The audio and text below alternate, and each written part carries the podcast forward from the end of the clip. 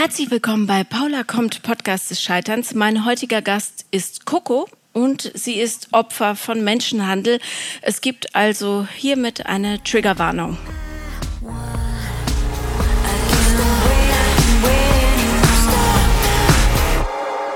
Also herzlich willkommen, Coco. Ich finde es ganz, ganz toll, dass du dir die Zeit genommen hast. Und ich bin sehr dankbar, weil es ein so wahnsinnig wichtiges Thema ist. Na, vielen lieben Dank, dass ich äh, hier heute mal mit dir sprechen darf. Ja. Äh, wir sollten vielleicht erwähnen, dass du gerade in Amerika bist, also in den USA, und ich bin äh, in Deutschland. Ja. Falls es einen Delay gibt in der Verbindung, ähm, dann Liegt ist es damit. Genau. genau. Ähm, ja. ja, nee, lieben, lieben Dank. Ähm, und gleich mal reinzuspringen, Opfer nicht mehr überleben, ne? Ja, Überlebende, Entschuldigung. Macht ja gar nichts. Vielleicht, ja, nein, du hast natürlich völlig recht, ja, aber äh, das Wording ist ja wahnsinnig wichtig bei solchen Themen. Ja. Also ähm. du bist kein Opfer, weil ähm, also schon alleine, was du jetzt machst, finde ich wahnsinnig beeindruckend und das wäre auch wirklich für jemanden mit einem ganz gesunden familiären Background äh, überwältigend. Darum. Leben ja. Dank. Du bist äh, deutsche Staatsbürgerin mhm. immer noch yeah. und studierst in den USA äh, Jura. Genau. Ich werde gerade Anwältin mit einem zusätzlichen Abschluss in der forensischen Psychologie. Mhm. Und ähm, was ist dein Ziel dabei? Ähm, ich würde gerne in die Menschenrechte gehen, um in der, im juristischen Bereich gegen Menschenhandel zu arbeiten im internationalen Level und mhm. ähm, für Opfer ähm, Rechte einzustehen und äh, mehr Täter hinter Gitter zu bringen, weil aus 2300 Fällen nur einer ähm, ähm, oh, mein Deutsch mal wieder, nur einer ist, äh, untersucht wird und äh, dann ja. Verurteilungen sind noch weniger. Also es sind ganz, mhm. ganz niedrige Zahlen, die tatsächlich vor Gericht kommen. Wie lange bist du jetzt in den USA? Ähm, das ist jetzt mein zweites Jahr, allerdings ähm, overall vier Jahre. Ich war zwischendurch für ein Jahr wieder zurück in Deutschland. Mhm. Ähm. Und wieso bist du in die USA gegangen? Ähm, das ist eine lange Geschichte ähm, und wir können ja gleich mal drauf rausspringen, wie meine Geschichte überhaupt ja. losging. Ja. Allerdings war das halt immer schon mein Traum, in den USA zu leben, in, vor allem in New York und ähm, momentan bin ich in Utah und jetzt in einer Woche ziehe ich ja dann nach Manhattan. Deswegen momentan mhm. ist es mhm. auch ziemlich wild bei mir. Mhm. Ähm, allerdings war das für, für mich schon immer ein Traum, um, weil auch die, die Haupt Hauptstadt äh, quasi und das, der, der, Hauptteil von Menschenhandel tatsächlich in den USA passiert. Mhm. Okay. Äh, wobei, äh, du verfolgst natürlich die deutsche Presse. Momentan mhm. ist da ja auch ähm, Ganz Entsetzliches los. Tatsächlich, ja. ja. Aber damit die Zuhörer wissen, ähm, warum ich so wichtig finde, mit dir zu sprechen, erzähl doch bitte mal ganz kurz oder äh, nicht ganz kurz, sondern äh, äh, lass uns äh, mit deiner Geschichte anfangen. Ähm, was ist dir passiert? Ja, also geboren und groß geworden in Deutschland. Ähm, ziemlich normales Leben nach außen. Ähm, von außen zu sehen war das nicht. Ich war, bin zur Schule gegangen, hatte meinen Tanzunterricht und bin reiten gegangen. Ähm, und äh, ja, die wenigsten, äh, keiner in meiner Kindheit wusste, was tatsächlich bei uns hinter geschlossenen Türen passiert. Und in, in, ne, von, von was dass ich mich erinnere, ähm, war, dass aus seit kleinster oder jüngstem Alter ich äh, missbraucht wurde und ähm, tatsächlich dann auch verhandelt wurde und ähm, das war für die ersten 15 Jahre meines, meines jungen Lebens ähm, tatsächlich Alltag und ähm, man, man sagt ja schön hier in Amerika hidden in plain sight und ich war tatsächlich vor, Augen der Gesellschaft äh, verkauft und missbraucht und habe es leider als Kind nie selber verstanden, dadurch, dass es nie irgendwie in den Schulen besprochen wurde, was ähm, Missbrauch ist ähm, oder, oder ähm, mit Menschenhandel, insbesondere Kinderhandel. Und mhm. dadurch, dass ich das nicht verstanden habe und die Verstand, das Verständnis hatte, dass Kinderhandel nur dann passiert, wenn man entführt wird und dann rumschifft, äh, rumgeschickt wird, ähm, hatte ich nie verstanden, was mir passiert. Mhm. Um es ähm, nochmal zusammenzufassen, also deine Mutter hat dich für sexuelle Handlungen an Fremde verkauft. Genau, also soweit ich mich erinnern kann, war, war das ähm, sie mit im, im Bezug von ihren Freunden, die sie hatte. und mhm. Beziehungen. Und ja, es war alles in der Familie ähm, gehandhabt. Ja, ähm, glücklicherweise funktioniert die menschliche Psyche ja so, dass das äh, häufig verdrängt wird. Mhm. Ähm, wie war das bei dir? Wusstest du, äh, erinnerst du dich an vieles aus der Kindheit oder, oder ist dir das plötzlich gekommen, dass du gemerkt hast, wow, hier stimmt was überhaupt nicht? Ähm, als, als Kind, vor allem wenn man in so eine Situation hineingeboren wird, dann ist das ja das einzig Normale, das man wirklich kennt. Und man, solange man nichts zum Vergleich hat, hinterfragt man es ja auch nicht wirklich. Ähm, und für mich jetzt mittlerweile verstehe ich natürlich rückblickend ähm, sehr gut, was, was vorgefallen ist. Allerdings in meiner Erinnerung, ähm, bevor Alter 6, 7, habe ich ganz, ganz wenig Erinnerungen. Ähm, ein paar Bilder hier und dort. Ähm, allerdings kann ich auch nie groß erzählen, was bevor sechs, sieben Jahre passiert ist. Ähm, aber als Kind in der Situation, ähm, wie ich gesagt habe, wenn man in so eine Situation hineingeboren wird, versteht man das nicht und man hinterfragt das nicht. Ähm, vor allem bei uns in der Familie war das sehr, sehr kontrollierend, sehr manipulierend ähm, und wir schienen wie eine ganz normale Familie. Das einzig nicht normale für uns war, dass wir so oft umgezogen sind, ähm, bis zu einmal im Jahr. Also ich war auf ich, ich, ich meine 16 verschiedenen Schulen. Ähm, und das war das einzig Unnormale für uns. Und dadurch hatte ich halt nie wirklich irgendwie eine Freundesgruppe und auch nie irgendwie Vertrauenslehrer, die, die ich wirklich an mich rangelassen habe. Oder es gab halt nie die Möglichkeit, eine, eine vertrauende Beziehung mit irgendjemandem aufzubauen, weil wir halt immer die Neuen in der Nachbarschaft oder in der Schule waren. Ähm, und wie ich es verstanden, wie ich angefangen habe verstehen, zu können, dass was nicht richtig ist, ist, ich habe als Kind angefangen, Gilmore Girls zu gucken. Ähm, mhm. Diese Sendung, wo die ist eine alleinstehende Mama mit, eine, mit einer Tochter und die eine ganz enge Bindung haben.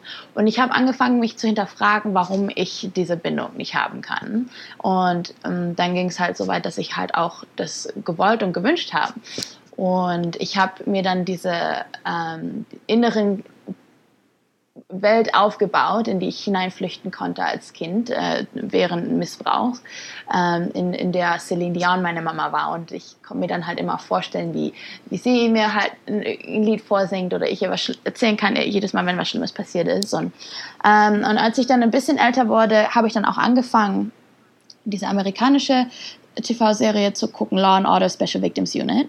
Und ähm, ganz kurz für die, die nicht wissen, worum es da geht, es ist ähm, tatsächlich eine, eine, New Yorker Polizeiabteilung, ähm, die sich auf Sex Crimes ähm, spezialisiert. Und nach und nach hab, fing ich an zu hinterfragen, warum meine Situation zu Hause so ähnlich ist ähm, zu dem, was die in der TV-Serie zeigen. Und es kam dann so langsam auf mich zu, irgendwas stimmt hier nicht. Und ähm, vor allem dann mit der Pubertät, wo ja jeder hinterfragt, was die Eltern macht, ob, ob jetzt Missbrauch oder nicht, ähm, ging das bei mir natürlich auch, dass das kritische Fragen äh, und Hinterfragen losging. Aber, aber was, also erinnerst du dich, dass irgendwelche Männer bei dir waren? Erinnerst du dich an sexuelle Übergriffe ja. oder war das alles so? Nein, nein, nein. Ja, ich, natürlich. Also ich kann mich da an ganz viel Missbrauch ähm, leider erinnern. Ähm, vor allem zwischen dem Alter 7 und dann 15 ähm, an, an dem Tag, nachdem, bevor ich dann weggelaufen bin. Ähm, allerdings habe ich da, da ganz viele Erinnerungen von sexuellem Missbrauch, Übergriffen ähm, und ja, leider, leider ja. Was waren das für Leute? Leute, die wir auf täglicher Basis vertrauen. Also Leute, die ähm, als äh, Lehrer arbeiten, als Ärzte, ähm, also wirklich ganz in, in, Anführungszeichen normale, erfolgreiche ähm, Menschen der Gesellschaft. Ähm, Wo, woher weißt du, was sie beruflich gemacht haben? Bei einigen ähm, hatten wir das Gespräch dann mit meiner Mutter oder sie hatten uns das dann selber erzählt. Ähm, es gab immer verschiedene Missbraucher. Also es gab die, die halt sehr, sehr gar nichts erzählt haben und dann gab es die, die versucht haben, irgendwie, ähm, wie erkläre ich das? Missbrauch im, im Generellen ist ja sehr kompliziert, ähm, emotional sehr kompliziert. Und es gab halt die Missbraucher, die dann tatsächlich irgendwie auch das Gespräch aufgebaut haben, bevor der Missbrauch das losging. Also wenn, wenn, wenn es darum geht, um Kindesmissbrauch und, ähm, und um Kinderhandel, muss man von der Idee weggehen, dass es nur passiert, wenn Kinder entführt werden und irgendwo eingeschlossen werden in einem dunklen Zimmer oder dunklen mhm. Keller. Ähm, und für uns, oder wie das für mich aussah, und soweit ich mich erinnern kann, war, waren da tatsächlich Männer und Frauen, die ähm, dann versucht haben, freundlich zu sein. Und für mich als Kind war das natürlich sehr verwirrend, weil der Missbrauch an sich war ja sehr schlimm ähm, und dann die Menschen, an, einige davon dann sehr, abgesehen von dem Missbrauch, sehr nett schienen. Also sehr verwirrend als Kind. Aber was haben die zu dir gesagt? Ähm, wir, wir, hatten einfach darüber gesprochen. Manchmal wurde ich gefragt, was ich gern machen würde, wenn ich groß bin. Und dann haben sie mir erzählt, was sie machen, wenn ich gefragt habe. Ähm, und ich, leider, ich kann jetzt nicht irgendwie ein 1 zu 1 Gespräch äh, wiedererzählen. Ähm, mhm. Es ist halt echt schon über zehn Jahre her. Ähm, ich kann mich halt nur an, an einige Ausschnitte erinnern, wo, wo es dann darum ging, ähm, ne, was willst du gern machen, was mache ich? Und ähm, ja, daher weiß ich das. Im normalen Leben. Genau. Ähm, gab es, haben die denn erklärt, was sie mit dir machen? Also warum sie Sex mit einem Kind haben? Mm -mm. Nee. Und in was für einem Setting fand das statt für gewöhnlich? Ganz normal in unseren Zimmern. Mhm. Und äh, hast du da für Geld bekommen oder Geschenke oder irgendwas? Nee, ähm, ich habe ähm, vor allem als junges Kind auch nicht viel von überhaupt den Logistik, logistischen äh, Hintergründen verstanden. Ähm, ich habe dann im Nach, als ich dann ein bisschen älter wurde, ein paar Gespräche überhört ähm, zwischen meiner Mutter und ihrem Freund, wo es dann um das Geld ging, wo ich dann herausgefunden habe, dass ähm, was passiert, dass dafür Geld gibt, aber ich habe nie irgendwie Geld dafür bekommen. Aber weißt du, wie viel Geld da geflossen nee. ist? Mm -mm. Und hast du deine Mutter mal angesprochen? Inwiefern? Naja, hast du gesagt, du findest oder willst heute nicht oder warum kommen die immer zu Besuch oder keine Ahnung? Ähm, natürlich gab es ähm, Gespräche zwischen ihr und mir, wo, wo es dann natürlich auch, wo ich aufmützig wurde. Allerdings war das so kontrollierend und sehr gewalttätig in unserem Haus, dass ähm, ich nie wirklich den richtigen Mut hatte zu sagen, ah nee, ich will jetzt nicht. Ähm, es gab einige Momente, die dann tatsächlich sehr eskaliert sind. Ähm, mhm, zum Beispiel? Ähm, wo tatsächlich, das ist jetzt ein echt ein dummes Beispiel, allerdings beschreibt das gut, warum ich nie wirklich den Mut hatte, irgendwas zu sagen. Ähm, es ging nicht speziell in diesem Fall um den Missbrauch selber, sondern eine Shampooflasche, die ich links an der Badewanne hingestellt habe, anstatt rechts. Ähm, und meine Mutter dann total eskaliert ist und mir, mir äh, mich gegen mein Bett geschubst hat, mich runter die Treppe geschubst hat und ich auf den Boden geknallt bin mit meinem Rücken und die Luft einem rausgegangen, gegangen, um mir rausgegangen ist und ich natürlich dann geweint habe und sie dann meinte, hör auf jetzt so zu dramatisieren und mir dann noch in die Rippen getreten hat und das, das alles war nur wegen einer Shampoo Flasche. Und deswegen hatte ich nie wirklich den richtigen Mut, was anderes zu sagen. Es gab ganz eine Handvoll Situationen, nur wo ich dann gesagt habe, nee. Mhm. Und was ist dann passiert, wenn du gesagt hast, nee? Ähm, na, natürlich dann wieder Gewalt oder ähm, Schlagen. Ja. Mhm. Ähm, also gab es äh, im Außen, also in der Schule oder bei Freunden, jemals einen Moment, wo du gesagt hast, jetzt müsste man es eigentlich sehen? Ähm, ist schwierig für mich zu sagen. Ähm, vor allem, man muss ja hier verstehen, dass ich damals sehr traumatisiert war und sehr ängstlich und sehr verschlossen. Das heißt, dadurch, dass wir, wie ich gesagt habe, so oft umgezogen sind, hatte ich ja nie wirklich enge Freunde oder einen engen ähm, Umkreis, an den ich vertraut habe. Ähm, und deswegen, ich, ich, kann, ich kann es nicht sagen, ob ich damals den Gedankenzug hatte, warum sieht das keiner oder jetzt müsste man das doch sehen, weil ich damals als Kind nicht das Verständnis hatte, das ich jetzt heute habe. Mhm. Ähm, deswegen ich, ich, ist schwer für mich zu sagen, kann ich nicht sagen. Und wie, wie hat deine Mutter das äh, verargumentiert, dass ihr so oft umzieht? Also was, was waren die Gründe dafür? Wie auch hier, ne, ist schwierig für mich zu sagen, was, was sie nach außen hin gesagt hat. Ähm, mhm. Und zu uns hat sie halt nur gesagt, ah ja, das sind bessere Lebensumstände. Ähm, und das war die einzige Argumentation, die wir, wir bekommen haben. Hat, hattet ihr denn viel Geld? Ähm, also ich ja. meine, das ist ja, ja. Äh, ein lukratives Business. Wir waren immer, ja, also an uns, mir hat es nie an irgendwas gefehlt, ähm, ähm, wenn es um materielle Dinge ging. Also mhm. sie, das, was natürlich auch ein sehr gutes Indiz dafür ist, für, für die Berufe, die sie gemacht hat, ähm, nach außen stehen, war das natürlich nie, äh, hat das nie übereingestimmt, jetzt auch zurückblickend in, ne, für den Lebenswohlstand, den wir tatsächlich hatten. Mhm, mhm. Ja. Und sag mal, äh, wann kam der Moment, als du gesagt hast, jetzt muss ich hier raus? Also das wird ja eine Entwicklung gewesen sein, ja. nehme ich an. Ähm, Für mich war das ein, ein, Prozess, der über Jahre ging und ein paar Situationen, ähm, die, die sehr dramatisch waren, die, die ich gern lieber nicht äh, öffentlich so teilen möchte. Ähm, mhm. Allerdings waren da einige Situationen, wo die mir dann geholfen haben, mich in die Richtung hinzuentwickeln, dass ich gerne raus möchte. Und ich habe ähm, als Jugendliche dann auch recherchiert, ne, wie, wie kann ich aus der Situation raus, was für, für Ressourcen gibt es. Ähm, und wie gesagt, ich war, wir waren ähm, ja so manipuliert, dass ich niemals irgendwo einfach irgendwo in der Polizei angerufen würde. Ähm, mhm. Und dadurch, dass es, ich so kontrolliert war hat und meine, meine Familie das natürlich auch so vertraut hat, hatte ich auch normalen Internetzugang und auch einen Fernseher im Zimmer. Und ähm, es war ziemlich normal nach außen hin. Ähm, allerdings mhm. sehr, sehr, sehr manipuliert, sehr kontrolliert. Und übers Internet habe ich dann ähm, eine, ein Krankenhaus gefunden, das traumatisierende Kinder ähm, und, und ähm, ähm, hilft und, und ähm, wie sagt man auf Deutsch? Sag's auf Englisch. Äh, treated.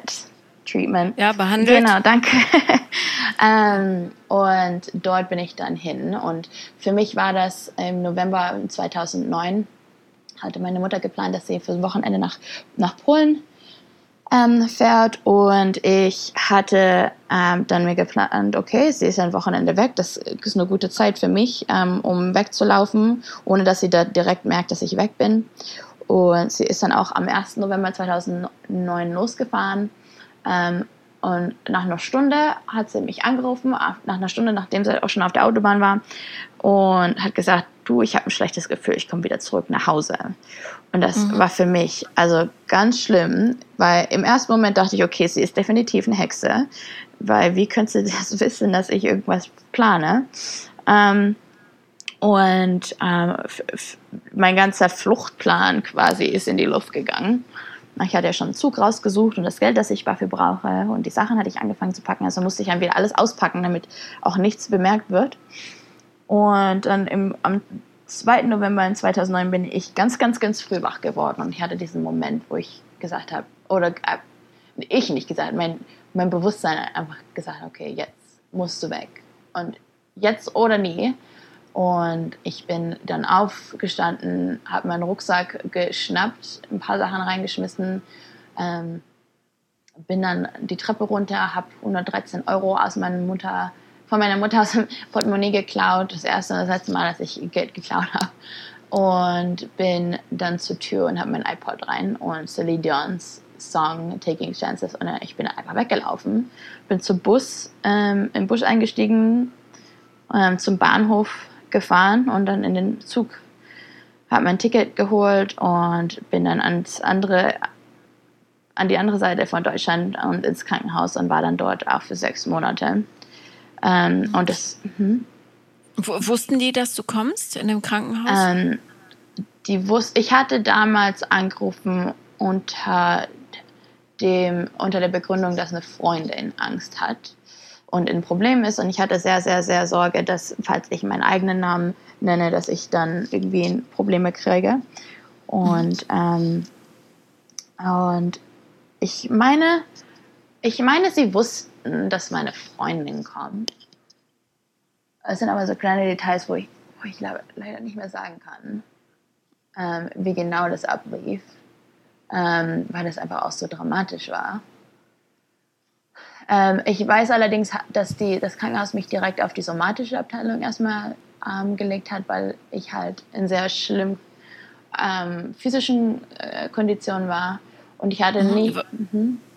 Was, was meinst du mit äh, schlechten körperlichen Verfassung? Ähm, also was, einfach sehr was unterernährt ähm, und sehr, sehr traumatisiert, ähm, wo die Ärzte halt einfach gerne am Anfang abklären möchten, was wollten, was, was direkt, was genau los ist. Mhm. Hast du denen gesagt, was los war? Nicht direkt. Ähm, ich hatte sehr Angst und ich hatte mit, mit 15 ist man, wenn man von zu Hause wegläuft und aus so einer Situation kommt, hat man immer noch dieses Loyalitätskonflikt mit sich selber, wie weil erstens habe ich ja nicht wirklich verstanden, was los was mir passiert ist. Ähm, damals dachte ich, oh, das, bei mir war es ja nur Missbrauch. Ähm, ich hätte ja niemals gedacht, dass das Kinderhandel ist, weil das, was ich verstanden hatte von Kinderhandel, ist, man wird entführt und irgendwo rumgeschifft. Ähm, mhm. Und ich hatte dann gegen meinen, Stief, meinen damaligen Stiefvater ausgesagt, nach einer Weile. Und es war auch eine acht Stunden lange Tortur und das war ganz, ganz retraumatisierend, ganz schlimm. Und, der dich auch missbraucht hat. Genau. Und mhm. ähm, das Einzige, was die Polizei damals gemacht hat, war an seinen Computer zu gehen und sie hatten nur äh, ganz viel Porno gefunden, nichts anderes und die hatten es dann auch fallen gelassen. Also ich hatte noch nicht mal eine medizinische Untersuchung von der Polizei bekommen. Und das, die Erfahrung war so dramatisch für mich und so schlimm. Ähm, auch allein diese acht Stunden lange Aussage und Befragung von der Polizei, wo ich dann gesagt habe, ich kann das nicht nochmal und ich habe dann auch nichts mehr gesagt. Ähm, und dann nach einer Weile hatte meine Mutter versucht, mich zurückzuklagen nach Hause. Und ähm, allerdings hatte ich dann den, den äh, Fall gewonnen und der, äh, ich glaube, die Richterin, ich glaube, es war eine Frau, hat mir dann das Recht gegeben, dass ich nicht nach Hause muss. Ähm, und ich bin dann auch äh, mit 16 in meine eigene Wohnung mit, mit der Betreuung vom Jugendamt. Und ähm, äh, ja, und so bin ich quasi entkommen dem Ganzen. Aber da war immer noch nicht klar, dass dann äh, systematischer Missbrauch oh, stattgefunden nein, nein, nein. hat. Nee, ich habe das niemandem gesagt ähm, und ich habe auch niemandem, ich habe das nie selber verstanden, dass das systematisch ablief, ähm, äh, bis vor fünf Jahren tatsächlich, wo äh, ich dann hier mit Organisation gearbeitet habe und mich dann die, die Gründerin der Organisation einmal hingesetzt hat und meinte, du Coco, wir müssen mal reden. Ähm, und sie mir dann erklärt hat, dass was mir passiert ist, dass das Kinderhandel ist. Und für mich war das ganz schlimm. Ähm, für mich hat sich das noch schlimmer angefühlt, als nur Missbrauch zu sein. Ich meine, Missbrauch alleine ist ja schon schlimm genug. Aber dann zu erklärt zu bekommen, dass man ein Kinderhandelsopfer äh, bzw. Überlebende ist, war für mich noch viel schlimmer. Ähm, ich habe mich noch sehr viel mehr dafür geschämt. Ähm, und also es war ein langer Prozess, das zu verarbeiten. Warum hast du dich geschämt? Ähm, also klingt wie eine doofe Frage, nee, nee, aber war ja. es, dass du, äh, dass du nicht ähm, stark genug warst, dich daraus zu befreien, oder war es die Scham darüber, oder war es? Ja, es, ich glaube, es war Dimension? die Scham, das was passiert ist und inwiefern das passiert ist. Ähm, und für, am Anfang hat sich das, als mir das erklärt wurde, hat sich das angefühlt, als wäre ich eine Prostituierte gewesen. Und mhm. ähm, natürlich, das Dinge, die mir als Kind gesagt wurden, sind, die sind dann wieder hochgekommen, ne? von wegen, ach, du bist eine Nutte und, und dann hat sich das alles wirklich so angefühlt und ich musste da lange durcharbeiten, um zu verstehen, dass ich nichts falsch gemacht habe und dass mir das angetan wurde und ähm, und allerdings war da eine lange Zeit eine große Scham und ein großes Schuldgefühl. Ähm, was mittlerweile von meinem Studium mit der Arbeit, die ich mache, natürlich jetzt auch verstehe, dass das normale Reaktionen sind. Mhm. Ähm, allerdings ganz, ja, wie ganz viele Opfer hatte ich die Reaktion, dass ich mich dafür geschämt habe, dass ich mich schuldig gefühlt habe, dass ähm, ich mich einfach nur verstecken wollte vor der Welt und dass ich ja niemandem erzählen möchte. Also es war ein langer Prozess und die, das Trauma, das ich ja erlitten hatte, war auch ganz schlimm. Also im Nachhinein die, die Methoden, wie ich versucht habe, mit dem Trauma umzugehen, waren natürlich im Anfang jedes ungesunde Methode, die man, an die man denken kann. Ich habe Medikamente missbraucht, ich hatte Essstörungen, ich ähm, selbstverletzendes Verhalten, ich hatte jede Beziehung, Freundschaft ist gescheitert, weil ich einfach das Vertrauen nicht hatte zu Menschen. Und es war tatsächlich jahrelange, Jahrzehnte lange, also jetzt sind es zehn Jahre mittlerweile, ähm, harte Arbeit, um über das Trauma hinwegzukommen und jetzt zu, dann entschieden habe in den letzten Jahren, ähm, jetzt, das ist die Arbeit, die ich gerne ähm, machen möchte und ich dann auch entschieden habe, ich muss meine, meine Geschichte offiziell, offi äh, öffentlich teilen, ähm, damit mehr Menschen verstehen ähm, und vor allem Opfer verstehen, was Menschenhandel ist und falls sie in einer Situation sind, dass sie wissen, dass das ähm, angezeigt werden und äh, geteilt werden muss. Du hast ja jetzt mit ganz, ganz vielen äh, Überlebenden schon gesprochen. Mhm. Ähm, kannst du ähm, Außenstehenden einen Rat geben? Äh, gibt es irgendwelche Erkennungsmerkmale, wie man von außen sehen kann, da passiert gerade was? Ja. Ähm, nee, gerne. Also vor, vor allem muss man erst zuerst verstehen, dass ähm, Menschenhandel in jedem Fall anders aussieht. Jeder Fall ist anders als der Fall zuvor oder der Fall nach, im Nachhinein. Und ich, jedes Opfer ähm, verarbeitet das auch sehr ähm, ähm, unique. Oh. Ja, einzigartig genau. auf unterschiedliche Art und Deswegen, Weise. Mhm. Ich, jede Situation ist ein bisschen anders. Allerdings gibt es natürlich die, die grundsätzlichen Missbrauchsanzeichen.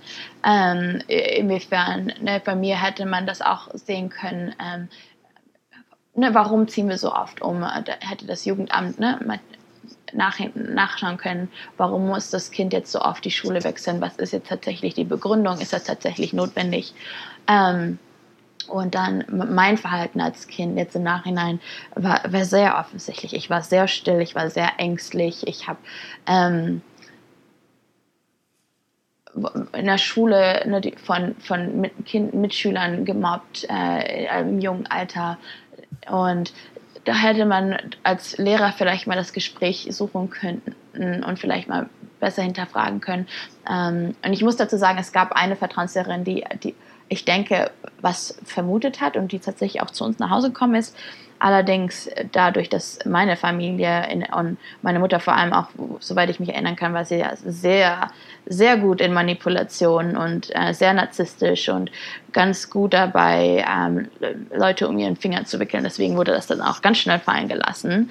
Und sie hatte auch, ne, sobald ich irgendwie versucht habe, mit irgendwem eine Vertrauensbindung aufzubauen, hat sie das natürlich sehr schnell unterbunden. Ähm, mhm. Und die grundsätzlichen An äh, Missbrauchsanzeichen, ne, wie gibt es blaue Flecken, wie ist das Verhalten vom Kind, ist das sehr anders von, von seinen Mitschülern, warum, ne, ähm, also ich, es ist immer schwierig, weil Missbrauch zu, zu, raus oder zu sehen ist schwierig. Ähm, allerdings ist es auch sehr offensichtlich, wenn man weiß, wo man, wo man nachsieht. Und das, was ich Leuten immer gerne sage, ist, falls du ein Bauchgefühl hast, dass etwas nicht richtig ist, dann ist in meisten Fällen auch etwas nicht richtig. Unser Gehirn ist äh, großartig, allerdings die meisten Menschen ähm, benutzen nur um die 10% ihrer Gehirnkapazität und 90% von, von unserem Gehirnkapazität ist unbewusst und wir nehmen ganz viele Sachen auf, die wir überhaupt nicht verarbeiten. Und deswegen, das nennt sich dann auch das Bauchgefühl. Und falls da was das Bauchgefühl dann sagt, oh, da ist irgendwas, das stimmt nicht, dann ist es in den meisten Fällen auch so. Und da ist es dann gut, dann mal nachzuhaken und oder mal ne, ähm, im Jugendamt anzurufen oder Polizei. Weil das, was ich sage, man kann nie zu oft anrufen, man kann nur einmal zu wenig anrufen. Ähm. Und das ist mein, mein größter Tipp. Ja.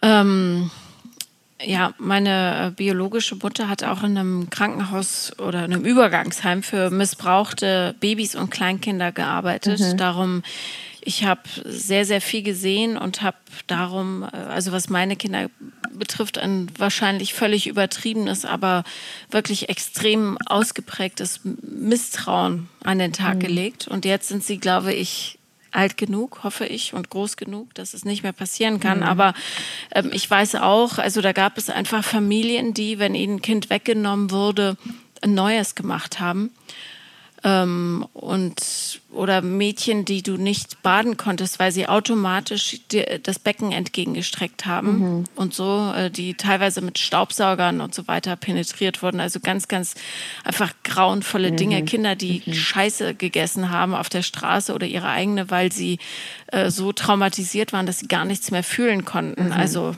mhm. äh, absolut furchtbar. Ähm, was hätte dir als Kind geholfen? Also was was, was können Außenstehende tun? Direkt ansprechen, ähm, Hilfe anbieten. Ich meine, zu den Eltern gehen bringt Ach, ja meistens nein. nichts. Ähm, ähm.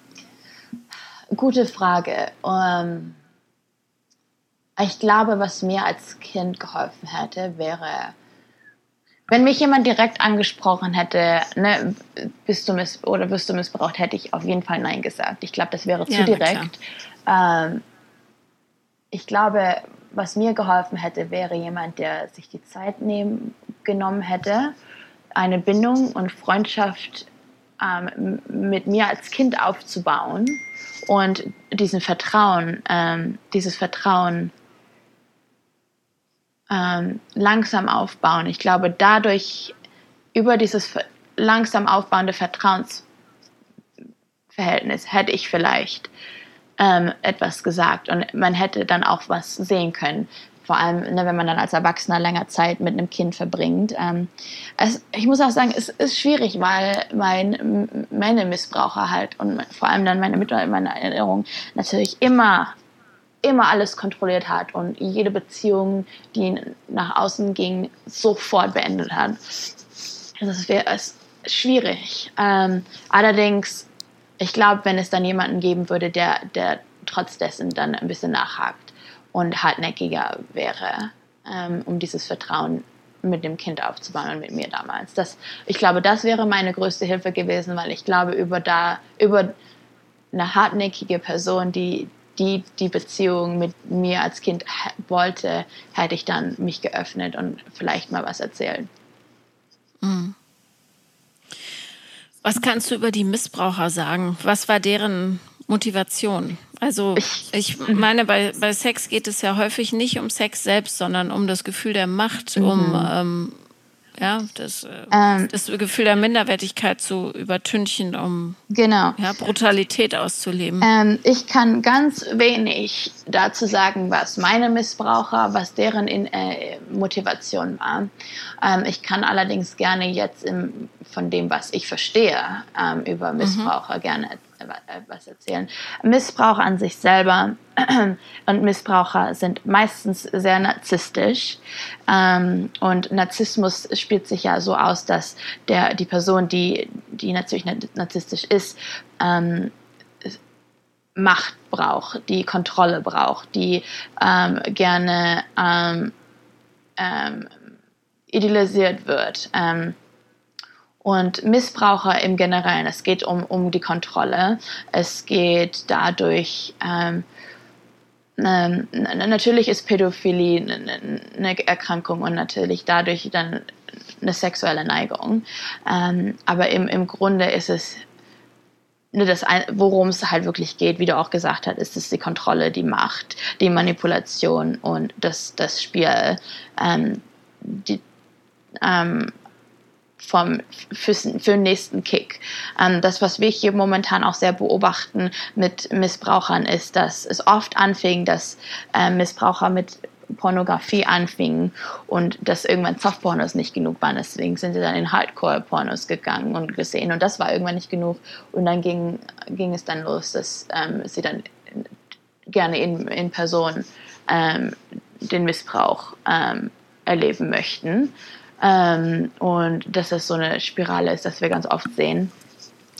Ja, also ähm, es gibt ja Studien, die herausgefunden haben, dass bei übermäßigem Pornokonsum der Frontalkortex sich verändert. Genau. Also mhm. Also das Gehirn baut sich im Grunde um, stumpft ab. Du wirst, du brauchst immer stärkere Reize. Ganz viele von diesen Menschen können überhaupt keinen Sex mehr haben in der realen Welt. Mhm. Aber was mir wirklich nicht in den Sinn will, ist wie ein fühlender Mensch, ja, Narzissmus hin oder her, das denkbar grausamste Verbrechen, nämlich einen sexuellen Übergriff auf ein Kind, mhm. äh, wie man sowas vor sich selber rechtfertigen kann. Das will mir nicht und da habe ich auch wirklich keinen Sinn für mhm. irgendeine Form von Gnade. Äh, ich verstehe es nicht. Ja. Ich kann das nicht verstehen. Und das da bin ich auch komplett auf deiner Seite.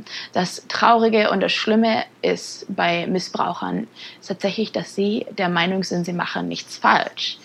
Ähm, in den meisten Fällen, wenn ne, nicht jeder Missbrauch ist mit Sadismus begleitet.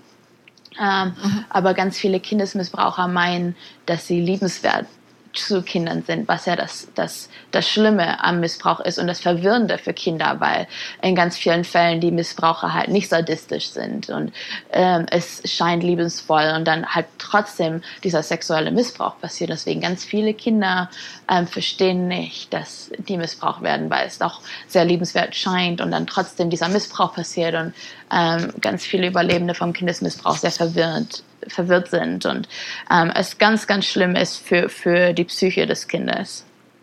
Hm. Ähm, hat sich deine Mutter dir gegenüber jemals dazu geäußert?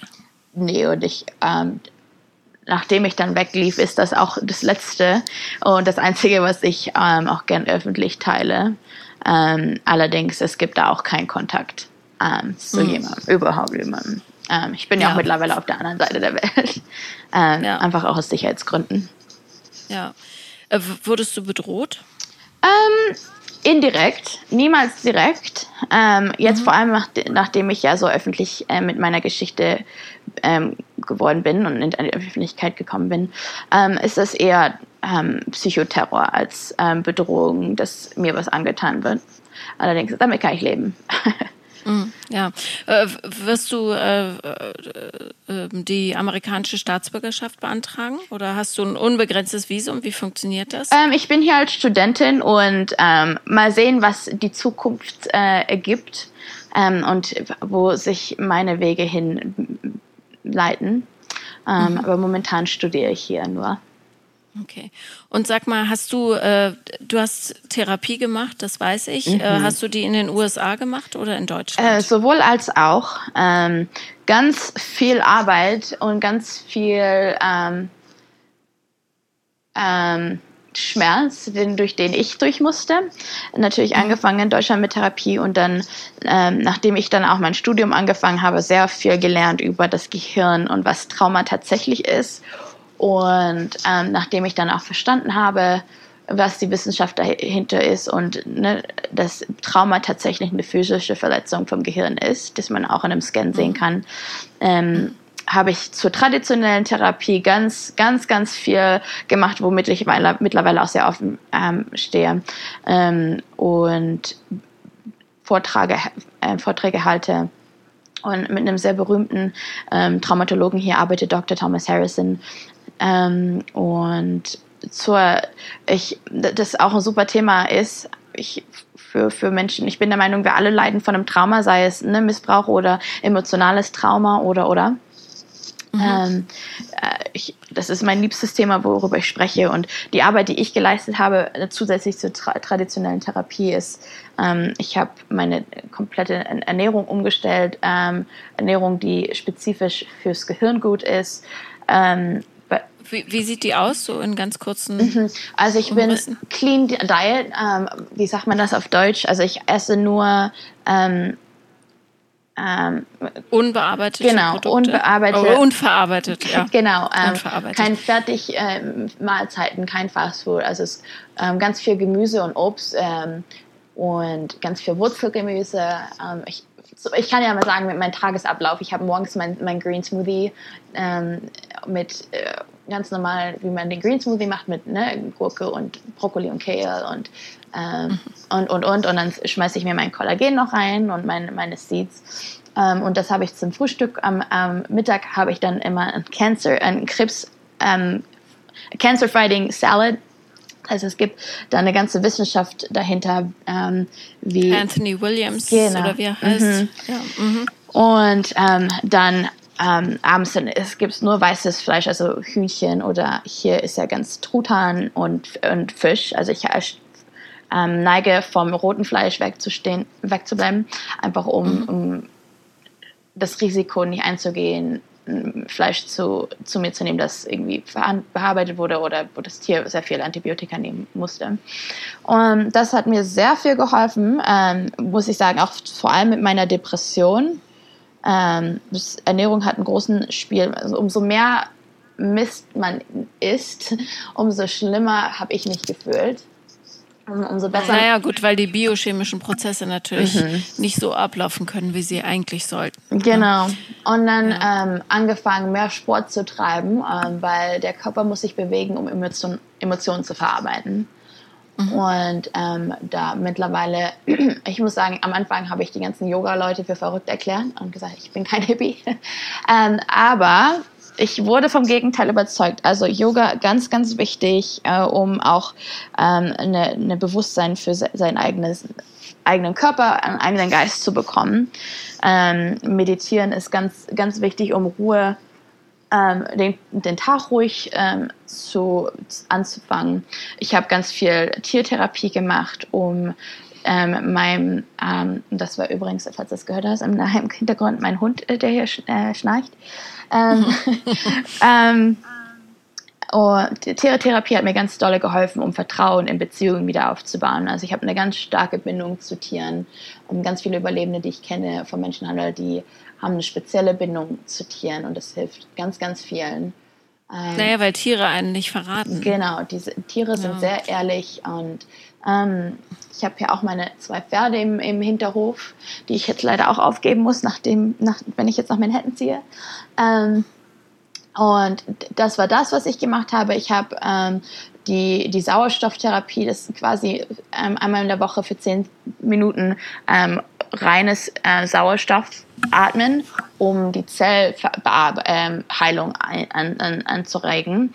Ähm, es gibt dieses tolle Buch hier, ich weiß, es, ich weiß nicht, ob es auf Deutsch übersetzt ist. Allerdings heißt es The Body Keeps the Score und es lehrt, ähm, wie tatsächlich jede Zelle im Körper Erinnerung hat. Und ähm, Traumaüberlebende neigen mehr dazu, eine Autoimmunkrankheit zu erleiden, als Leute, die kein Trauma im Leben erhalten, erlitten haben. Und ähm, ähm, deswegen die äh, Sauerstofftherapie, ich habe angefangen, ähm, ähm, dieses Floating Spa zu machen. Jetzt vor kurzem erst sehr, sehr interessant.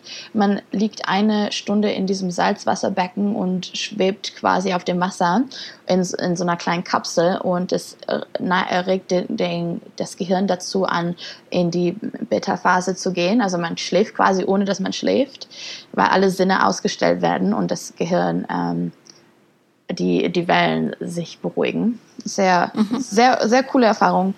Ähm, also ganz viel. Ich bin da auch ganz offen. Da Ja. können Leute mir auch gerne auf so sozialen Netzwerken äh, folgen. Ich bin, sonst könnte ich hier stundenlang noch erzählen, was ich so mache. Ja, also ähm, nur damit das jeder versteht, ja, wenn man ein so schweres Trauma erlitten hat, dann ähm, stecken da wirklich viele, viele Jahre, Jahrzehnte Arbeit Arbeit. drin, Mhm. Ja. die sich aber absolut lohnen, ja, weil eben auch ähm, ja, in der Endo Endogenetik äh, stellt man fest, dass Traumata sich über Generationen ähm, schädigend äh, auswirken und genauso wie Familiengeheimnisse. Und darum äh, raus, was rausgeht. Das ist wirklich absolut key für die Heilung. super wichtig und ich hätte niemals gedacht, als ich meine Traumaheilung angefangen habe, dass es mir tatsächlich irgendwann mal so gut gehen kann und dass es tatsächlich ein Leben ohne Depressionen und Ängste gibt. Und ähm, es hat sich so für mich gelohnt. Es war harte Arbeit, ähm, es waren ganz viele harte Lehren drin, die ich le lernen musste. Ist, dass es keinen Menschen da draußen gibt, der mich davon retten kann. Und der einzige Mensch, der mich retten kann, ist, bin ich selber. Mhm. Und ähm, ich mein, wenn ich Vorträge halte, vor allem in den Gruppen von, von Überlebenden, sage ich, ne, was dir passiert ist, ist nicht deine Schuld. Egal wie du in diese Situation reingekommen bist, niemals deine ja. Schuld. Allerdings Traumaheilung ist deine Verantwortung. Und mhm. du hast jetzt die Möglichkeit, dein Leben zu gestalten, wie es du es möchtest. Und es ist harte Arbeit, es ist äh, eine Investierung finanziell und emotional. Ähm, und es gibt nichts Lohnenswerteres als da Na, vor allem gibt es keine Alternative. Genau. In Wahrheit. Ja. Also sonst gewinnen die anderen. Genau. Ähm, ja. Sehr, sehr richtig. Ähm, und ja. das Schönste, was ich jetzt machen kann, ist meinen Missbrauchern zu zeigen, was für ein erfolgreiches, ein glückliches Leben ich äh, lebe auf der anderen Seite der Welt und dass alle meine Träume hier wahr werden und, äh, und mehr. Also wirklich die wildesten ja. Träume. Ja. Eine Sache äh, bleibt natürlich noch mhm. ähm, und die, das würde mich sehr interessieren, ist ja für untraumatisierte Leute schon oder vielleicht traumatisierte Leute schon schwierig. Wie ist es ähm, mit der Liebe bei dir? ähm, na, gute Frage. Ähm, natürlich war das für mich sehr, sehr lange ein, ein komplettes Thema, das ich total ignoriert und vermieden habe. Mittlerweile ähm, ist es sehr anders. Ähm, es war aber lange Arbeit und selbst Jahre nachdem ich gedacht habe, oh, ich fühle mich so, so viel besser, dann in Intimbeziehungen tatsächlich hatte ich das Gefühl, ich hatte nie irgendwie Traumaarbeit gemacht.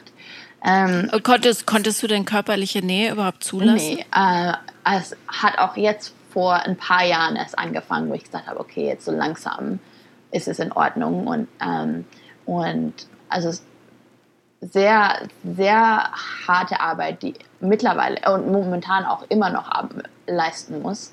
Ähm, allerdings am Anfang konnte ich überhaupt keine körperliche Nähe zulassen. Äh, zulassen. Und es gibt die zwei ähm, Hauptreaktionen ähm, von Trauma, vom sexuellen Trauma. Man entweder vermeidet man komplett oder man ist ähm, übersexuell aktiv, um, um mhm. ne, die, diese Kontrolle wieder zurückzugewinnen. Ähm, und für mich war das tatsächlich, dass ich in das Extreme von überhaupt keiner körperlichen Nähe ähm, gelandet bin. Und ähm, für mich, und vor allem in der Gesellschaft, in der wir ja leben, ist ja Casual Sex ganz normal. Und für mich war das ganz schlimm. Und ich musste dann tatsächlich erstmal für mich anfangen, zu lernen, dass es okay ist, Grenzen zu haben ähm, und Grenzen auch zu setzen, weil das Grenzen tatsächlich die einzige Möglichkeit sind, irgendwie sich nahe zu sein. Ähm, und für das war der erste Punkt für mich. Und dann war das natürlich für mich schwierig. Ich musste jemanden finden und der sehr geduldig ist. Und ich bin da mittlerweile sehr, sehr glücklich. ähm, aber es war ein langer, langer Weg, um jemanden zu finden, der, dem ich meine Vergangenheit anvertrauen kann ähm, und der sehr geduldig und, und sehr verständlich ist und da, dass man da daran zusammenarbeitet. Und mhm. das war der Schlüssel für mich. Äh, und selbst heute gibt es immer noch ne, Tage, wo, wo ich sage, Trigger, you know, und wo ich dann sage, ich brauche jetzt mal ein bisschen Abstand. Und das ist auch dann in Ordnung. Ähm, mhm. Und ja, der Schlüssel ist einfach, einen Partner zu finden, der sehr verständlich, sehr geduldig ähm, und emotional einfach auch sehr weit ist, ähm, um ja. Um das mitzuleben. Mhm. Ähm, das heißt, er geht mit nach Manhattan? Äh, ja, er wohnt auch schon in Manhattan. ah, okay, gut. Praktisch. Ja. Ja, also ähm, wir haben uns ja im Vorfeld unterhalten und wir haben uns auch darauf geeinigt, dass wir keine Details heute besprechen, wer hat was bei dir gemacht mhm. und so weiter. Ähm, und äh, wir möchten das, glaube ich, beide einfach als Möglichkeit anbieten, falls jemand da draußen das hört. Ähm, selber betroffen ist oder eine Ahnung hat, dass jemand betroffen ist. Und ich, äh, ich finde da, äh, egal ob Menschenhandel, also richtig verkauft werden oder ob Missbrauch innerhalb der Familie oder des Freundeskreises mhm. oder so, ähm, es gibt Hoffnung, mhm. sehr große, mhm. und es gibt Hilfe. Es kostet wahnsinnig viel Kraft, aber ähm, du bist da, ich bin da. Ähm, mhm. Es gibt, wir können beide mit Stellen dienen, an die man sich wenden kann. Mhm. Ähm, und deine Lebensgeschichte ist ein totaler Beweis dafür, dass es sich immer lohnt, für sich selber zu kämpfen. Mhm. Ähm, und ich hoffe, dass du ähm, aufwachst jeden Morgen und stolz auf dich bist. Ja, danke. Ähm, ja, hey, ich werde Anwältin in New York City. Also, wer ja. hätte das gedacht? Auf jeden Fall Allerdings. nicht meine Missbraucher. nee, naja, du hättest auch einfach äh, drogensüchtig irgendwo in der Ecke landen können. Genau. Weißt du, das wäre wahrscheinlicher gewesen. Mhm, ja. Und es war auch sehr, ich war auch sehr nah. Ähm, ja, verständlicherweise. Nee, also lieben, lieben Dank und auch tatsächlich ähm, für jeden, der da draußen ist und vor allem für jemanden, der das hört, der eventuell auch Opfer ist. Ähm, es gibt Hilfe, es gibt Hoffnungen, es gibt Heilung. Und ähm, ja, man muss nur den Mut dazu haben. Ja. Und glücklich sein ist immer die beste Rache. Oh ja. ja. Äh, sag doch nochmal deinen Instagram-Namen, falls jemand dir schreiben will. Genau, das ist die Coco Bertmann, also Coco mit C-O-C-O und dann Unterstrich Bertmann. Äh, mit, mit TH. TH und zwei N. Genau. Ähm, und ja, folgt mir, schreibt mir, ähm, falls ihr da noch gerne mehr wissen möchtet oder involviert werden möchtet. Genau, und lass uns das Thema an die Öffentlichkeit zerren, einfach weil dann die Täter nicht mehr unentdeckt agieren können. Genau, also es, das, was Täter eben auch nach dem Missbrauch machen, was ganz sehr, sehr, sehr typisch ist, ist diese Manipulation und unter Druck setzen und, und Psychoterror. Deswegen, umso, umso lauter wir sind, umso mehr Präsenz wir zeigen, umso leiser werden die. Genau. Okay. Ich danke dir sehr, Coco. Nein, gerne. Danke dir. Und äh, wir bleiben in touch. Mhm. Ich wünsche dir alles Gute für die nächsten Wochen. Das wird ja jetzt wahrscheinlich sehr, sehr aufregend werden. Ja, vielen Dank.